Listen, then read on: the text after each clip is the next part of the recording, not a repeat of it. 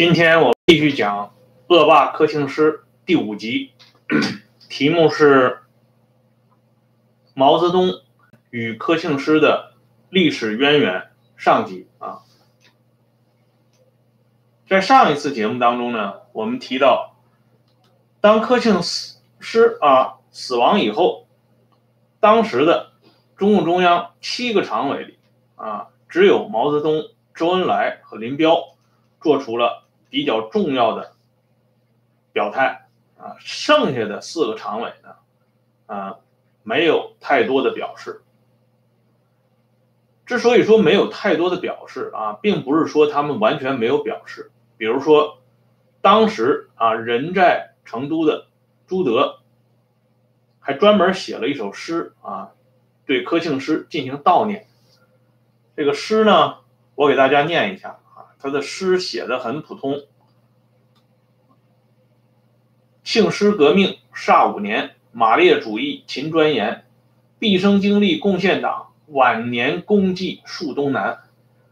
从众多的啊朱德的诗词发表的诗词来看啊，朱德的这首诗呢，显然带有一定的应付性质啊，而且呢，这首诗的出处呢是一九七七年出版的啊朱德的。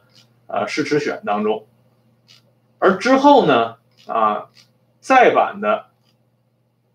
啊朱德的诗词选呢，都没有啊收录这首诗，而且呢，啊后来出版的朱德年谱当中，对朱德的这首诗啊闭口不谈，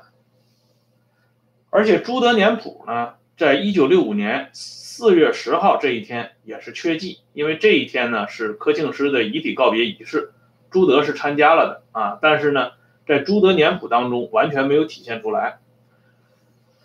当时还有一个人啊，就是政治局委员董必武，也写了一首五言诗啊，悼念柯庆施。不过呢，董必武的年谱里边也没有收录这首诗啊。抛开这些人不讲啊，我们来看毛泽东对柯庆施的死啊。上一期节目已经提到了，毛对柯的死呢是感到很痛惜的。为什么毛泽东对柯庆施的死亡表示痛惜呢？这要从毛泽东与柯庆施的历历史渊源上啊寻找答案。啊，在讲彭真的时候啊，我提到一个特点啊，就或者说是一个共性，那就是说，凡是啊在历史上与毛泽东 有较好或者是较深历这个渊源的领导人，那么一定啊是在整治周恩来或者整治彭德怀的斗争中出过大力的啊，用这个共性啊。来观察柯庆施，那么柯庆施呢也不例外。也就是说，在历史上啊，就整治彭德怀这件事来说，柯庆施曾经啊为毛泽东间接的立下过汗马功劳。而这一切呢，我们都要从红军时期说起。以前我写过一篇短文啊，叫《红军的历史最好看》啊，并不是说红军的这个历史是如何如何的啊，比这个抗日战争啊，或者是后边的三年内战啊有多么精彩，而是想要强调一点，那就是说，在后来的啊屡次的政治斗争当中啊，如果啊追本溯源，都要在。红军的历史当中啊，才能找到啊解答这个问题的钥匙啊，也就是说，在苏区和红军的历史时期当中啊，出现的苗头是后边啊政治斗争不断深化、不断激化啊，乃至不断白热化的一个最根本的起因。现在呢，我们就来讲啊，柯庆施亲身参与的红三军团历史上的一桩政治公案。一九三零年啊八月上旬的一天啊，彭德怀以红五军殿后啊，率领三军团和大批的长沙群众向浏阳方向撤退。因为这长沙呢是在一九三零年七月二十七号啊被红三军团攻克的。但是后来呢，国民党军队呢进行反扑，所以彭德怀率领军队撤退。撤退到浏阳的当天晚上，有一件完全意想不到的事情发生了，或者说终于发生了。啊，彭德怀呢要求红八军继续前进三十里，让红五军在浏阳休整。啊，红八军。当时的代理军长何长工强调，红八军连日以来啊非常劳累，已经休息了，可否延迟到第二天拂晓啊再行出发？但是军团部表示不同意。何长工呢则坚持要红八军休息到第二天早晨。可是第二天早晨啊，军团部传来命令，以红八军政治委员邓乾元。不服从命令，撤销其政治委员职务。这是当时啊发生在红三军团里边的一件相当严重的政治事件。那么这个政治事件啊，为什么我们给它定义叫终于发生了啊？而事件当中的这个邓乾元又是何许人也？他和我们正在谈的柯庆施又有什么关系呢？啊，我们现在先从头来说啊。一九六五年五月二十四号，在毛泽东已经酝酿发动文化大革命的前夕，他曾经呢与汪东兴。啊，在饭后的一次闲谈当中，又回忆起当年在井冈山红军时期的一些往事。汪东兴呢就问毛泽东啊，井冈山这个红军的构成到底是怎么回事儿啊？因为汪东兴对这段历史呢是不清楚的。毛泽东呢兴致很高，就给。王东兴讲了一下啊，这个井冈山的党史啊，普及了一下汪东兴的这个党史水平啊。毛泽东讲呢，井冈山的红军是由四支部队组成，一个呢是他自己率领的秋收起义的人马，一个呢是王佐、袁文才的啊土著武装，一个呢是朱德、陈毅带过来的南昌暴动和湘南暴动的部队。再有一支呢，就是彭德怀领导的平江起义的武装。以后啊，红四军主力开往赣南闽西，留守井冈山的就剩下了彭德怀与王佐、袁文才这两支部队。啊，毛泽东的啊这番话基本勾勒出井冈山武装及朱毛红军的原型。虽然这四股力量呢以朱毛为简称或代表。但是仔细研究起来啊，冠以朱毛彭红军也不为过，啊，这就是后来啊，大家一直有一个说法啊，管毛泽东呢叫毛大帅啊，朱德呢叫朱老总啊，给彭德怀呢啊有一个流传不是时间很长的外号啊，彭德怀的一个外号叫彭代帅。啊，代是代理的代啊，毛大帅、彭代帅，啊，可见呢，彭德怀在红军啊干部战士当中，他的这种威望是相当之高的啊。一九二八年一月啊，中共江西省委报告称啊，加强发动广大的农民群众啊，同袁文才、毛泽东两部农军及朱德部武装暴动。占领西南各县，形成割据局面，啊，由这个报告呢，我们可以知道啊，当时王佐、袁文才以及毛泽东所辖的秋收起义的余部啊，加在一起，人数应该是在两千人上下。而彭德怀在一九二八年七月发动的平江起义时啊，麾下已经拥兵两千五百人。啊，这就是呢，为什么？在中共六届二中全会上，会有一种特殊的说法。这个说法是什么呢？就是说，目前中国只有朱毛及彭德怀的部队可以称为红军啊，所以把朱毛红军称之为朱毛彭红军也是比较准确的说法啊。彭德怀领导的红五军从成立到发展，经历了一个曲折心酸的过程啊。内中呢，很多情节虽不乏为岁月所淹没者啊，但其顽强的折射出的信息啊，至今不免令人眼倦长思。而且呢，它引出来的啊，很多的啊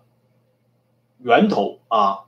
将是我们探索稍后的这个政治斗争的一个引线，重要的引线啊。为什么这么讲呢？在一九二八年啊十二月，彭德怀率平江起义所部与朱毛会师。彭部呢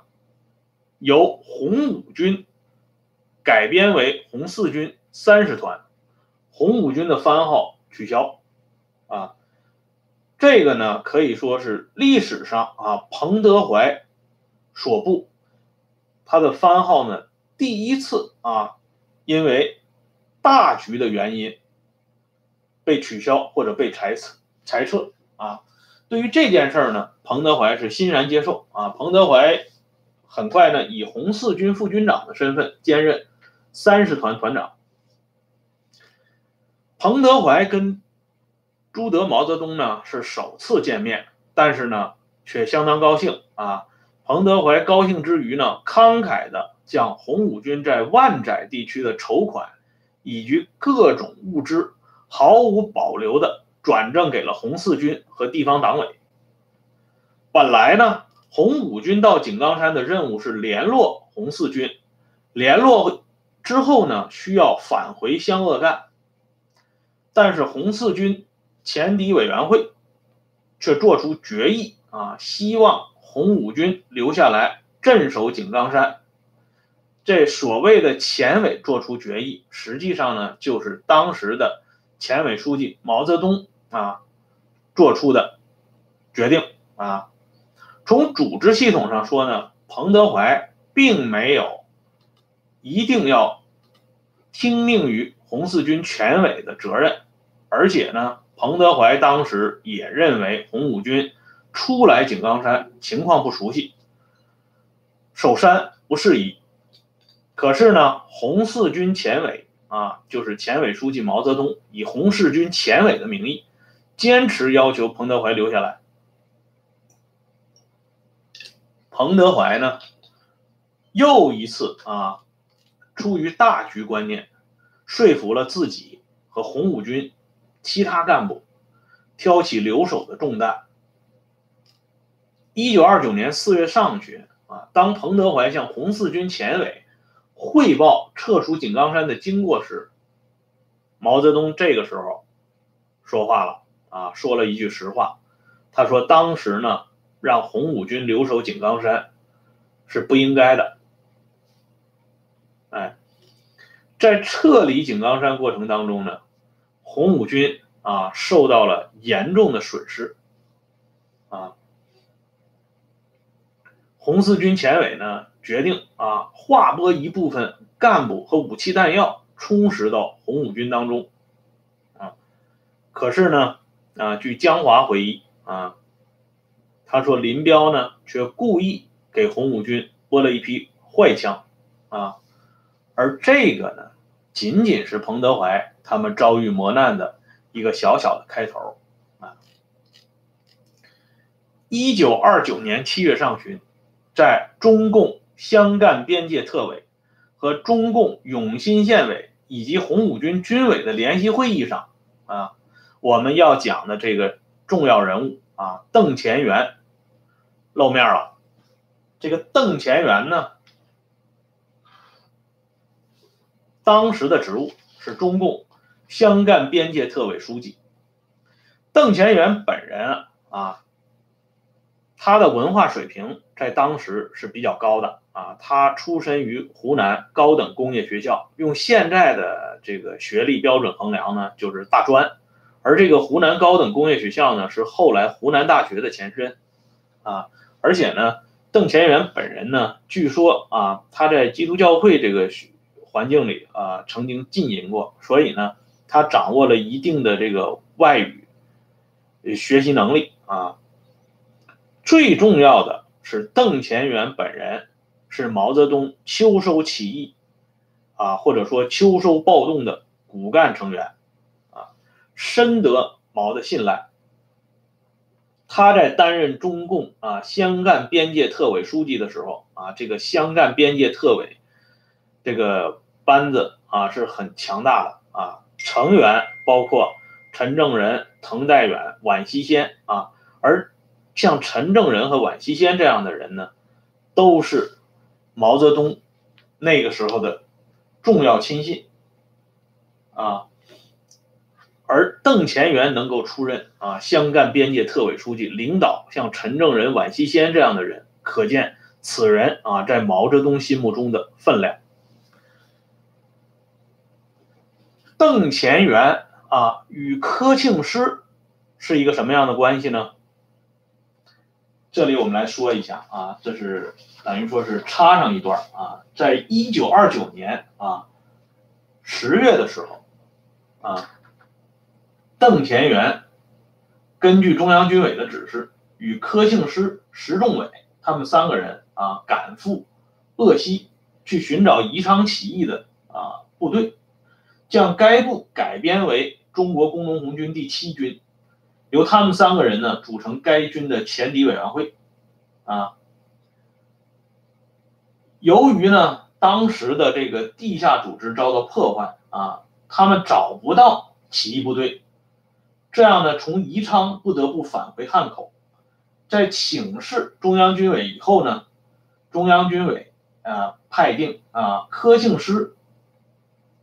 为书记，邓乾元、石仲伟为委员啊，组成临时的武汉军委。这个武汉军委呢，主要负责领导湖北、湘北和豫南地区的军事组织工作，啊，搞游击斗争。而邓乾元和柯庆施呢？啊，他们亲身参与啊和组织了后来著名的大野冰雹啊，大野冰雹产生过一个呃，也是一个重要的领导人吧，就是程子华啊，后来这个拨乱反正时期曾经做过民政部部长啊，八十年代后来做了中部委常委和全国政协副主席。等到大野冰雹啊结束以后呢，这个部队呢就编为红五纵队第二支队啊，程子华呢任支队长，啊，邓乾元呢任五纵队的政治部主任，而柯庆施呢任五纵队政治部秘书长，其实就是政治部副主任。柯庆施和邓乾元的关系啊，就是说在一九二九年十月前后。他们两个人的关系是非常亲密的啊，可以说是并肩战斗。更主要的是呢，邓乾元和柯庆施这两个人啊有私交，这个私交到底啊发展到什么程度，我们现在啊没有足够的资料来证实。但是有一点呢可以证实的是，就是邓乾元啊在向中央军委汇报工作的时候。专门提出啊，我与乃康同志啊合作甚好啊。中央当时回复呢，就是啊，知道你们两个人合作的很好啊，我们甚微啊，甚微就是甚感欣慰的意思啊。这个乃康呢，就是当时柯庆施的化名啊。现在呢，我们来继续啊重拾刚才的话头啊，就是一九二九年七月上旬啊开的这个联席会议上，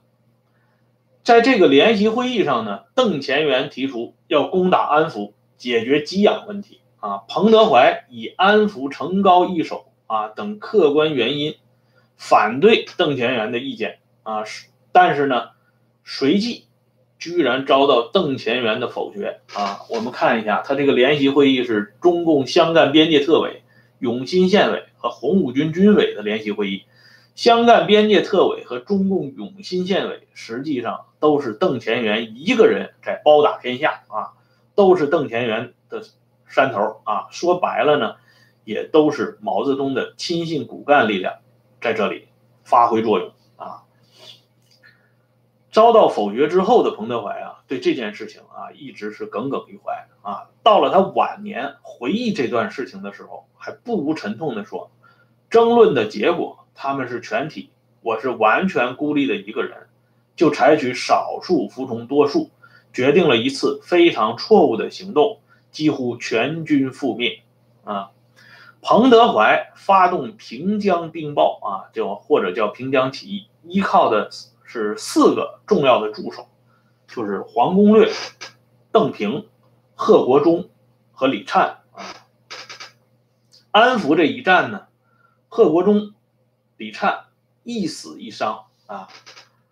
实际上呢，李灿啊虽然是受伤了啊，但是呢，他后来因为伤势复发的很严重，就赶赴到上海治疗，结果在上海呢被国民政府当局抓捕。立刻啊遭到处决，也就是说呢，贺国忠、李灿啊，实际上都是死于安福这场战役的。尤其是贺国忠的死啊，彭德怀久久难忘。在上个世纪五十年代啊，有一次呢，彭德怀和他的夫人蒲安修在北京街头散步，啊，突然碰到一个人啊，这个人相貌长得非常接近贺国忠。彭德怀当时就一再对蒲安修说：“说这个人长得太像贺国忠了，应该拿他当模特啊，画一幅画像来留作纪念。”可见彭德怀啊对贺国忠的这个阵亡啊是相当难忘的啊，也是相当心痛的。这安福一战的经验教训呢，还没有来得及啊总结啊这个。因为这个在安福战役当中啊，力主打下去的这个特委书记邓乾元呢，却来了一个啊恶人先告状，他给中共中央写去了一份湘鄂边界特委报告，而这份报告啊，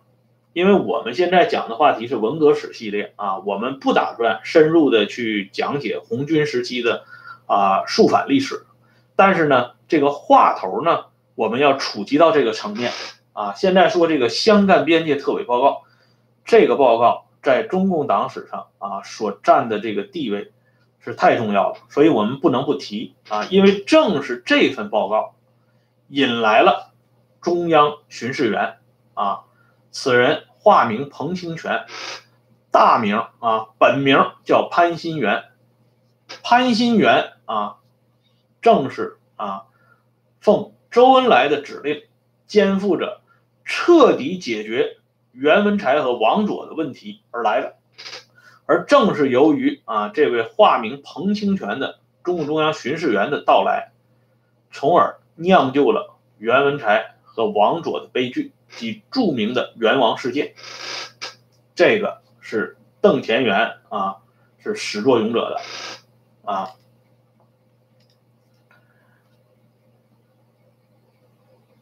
邓乾元呢？啊，我们刚才讲到啊，他在二九年十月份以后呢，搞了这个大野冰雹啊。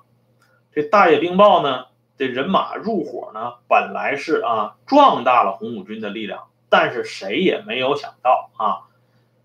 这个大野冰雹的人马的入伙呢，竟然是红五军历史上啊，就是我们刚才讲到的这桩重要的政治公案的发轫啊。起源：一九三零年七月上旬，啊，新组建不久的红三军团前委书记彭德怀与刚刚履新的红八军政治委员、红八军军委书记邓乾元在是否攻打长沙一事上发生了严重的分歧。邓乾元啊的要求按照中共中央的指示攻打武汉。啊，那个时候呢，因为是李立三暂时主持中央工作，所以呢，李立三的这个这种军事冒险行为啊，就成为主流啊。据当事人啊，后来在一九五五年被授予上将军衔的钟其光啊，他在晚年的回忆录里头就直言不讳的啊评价邓乾元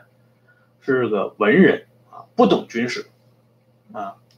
黄克诚呢，也有一个评价，但是黄克诚的评价呢，就比钟其光要温和一些啊。黄克诚说，邓乾元既有文化水平，又有相当的工作能力，是位很能干的干部，只是思想上受盲动主义的影响太深。为什么黄克诚比钟其光要温和呢？因为黄克诚呢，啊，在初期的啊肃反阶段啊，他与邓全元的某些观点是有交集的，也就是说，他们两个人的观点在一定时期内啊是吻合的啊。因此呢，黄克诚晚年的回忆啊，对邓乾元呢仍然留有较大的余地啊，这是他和钟其光的不同的啊地方。但是呢，即便是这样啊，黄克诚呢也说过，也也提到了，就是在这一次会上呢，一部分同志。尤其是红八军的同志，极力主张按照中央的部署实行武装夺取武汉的行动。这一部分同志是谁呢？啊，这个尤其是红八军的同志，黄克诚没有点名啊，但是我们这里呢，啊，因为我们要点名，所以我们做了一下考证啊。经过考证以后呢，我们知道这里所说的红八军的同志啊，主要包括。何长工和柯庆施，啊，他们是主张按照中央的部署去搞武汉的。彭德怀呢，这一次啊，是绝对没有接受邓乾元的意见，因为这一次与上次联席会议的时候已经发生变化了。彭德怀这个时候是红三军团的当家人，而邓乾元呢？啊，虽然他这个背景很硬，可是毕竟是彭德怀的属下啊，所以呢，彭德怀决定继续率部攻打长沙啊，一举将其攻克。所以呢，这个这件事呢，在历史上被称为“一打长沙”。一打长沙呢，在那个时候啊是非常轰动的啊，共产国际曾经给予非常高的评价。毛泽东啊，对来访的施诺啊就说过，一打长沙是对全国革命运动的反应是非常大的啊。到了一九四四年啊，就是延安整风时期，周恩来那个时候已经处在挨整的状态啊，他呢还是在报告中如此评价一打长沙。他说，一九三零年红军打下了长沙，不不管红军打长沙的政策对不对。但它可以说明当时的农民游击战争处在高潮中，啊，本来呢，这个一打长沙，取得了啊，红三军团啊重新这个红三军团新组建之后的啊第一次啊罕见的辉煌的胜利，这本来是一件好事儿啊，可是呢，一打长沙之后啊。却直接引发了红三军团的这次啊历史上最大规模的内讧。在这一次内讧当中，柯庆施与他的亲密战友邓乾元，他们之间啊到底又发生了什么啊？由他们之间的第二次合作啊，给红三军团以及彭德怀啊。又带来了什么样的影响？在这样一桩啊严重的政治公案当中啊，另外一个啊，后来受到毛泽东重视和提拔的异军突起的人物彭雪枫又扮演了什么样的角色？我们将在下一期节目当中啊，继续为大家解说。谢谢大家啊，收看和订阅《温相说党史》啊，再见。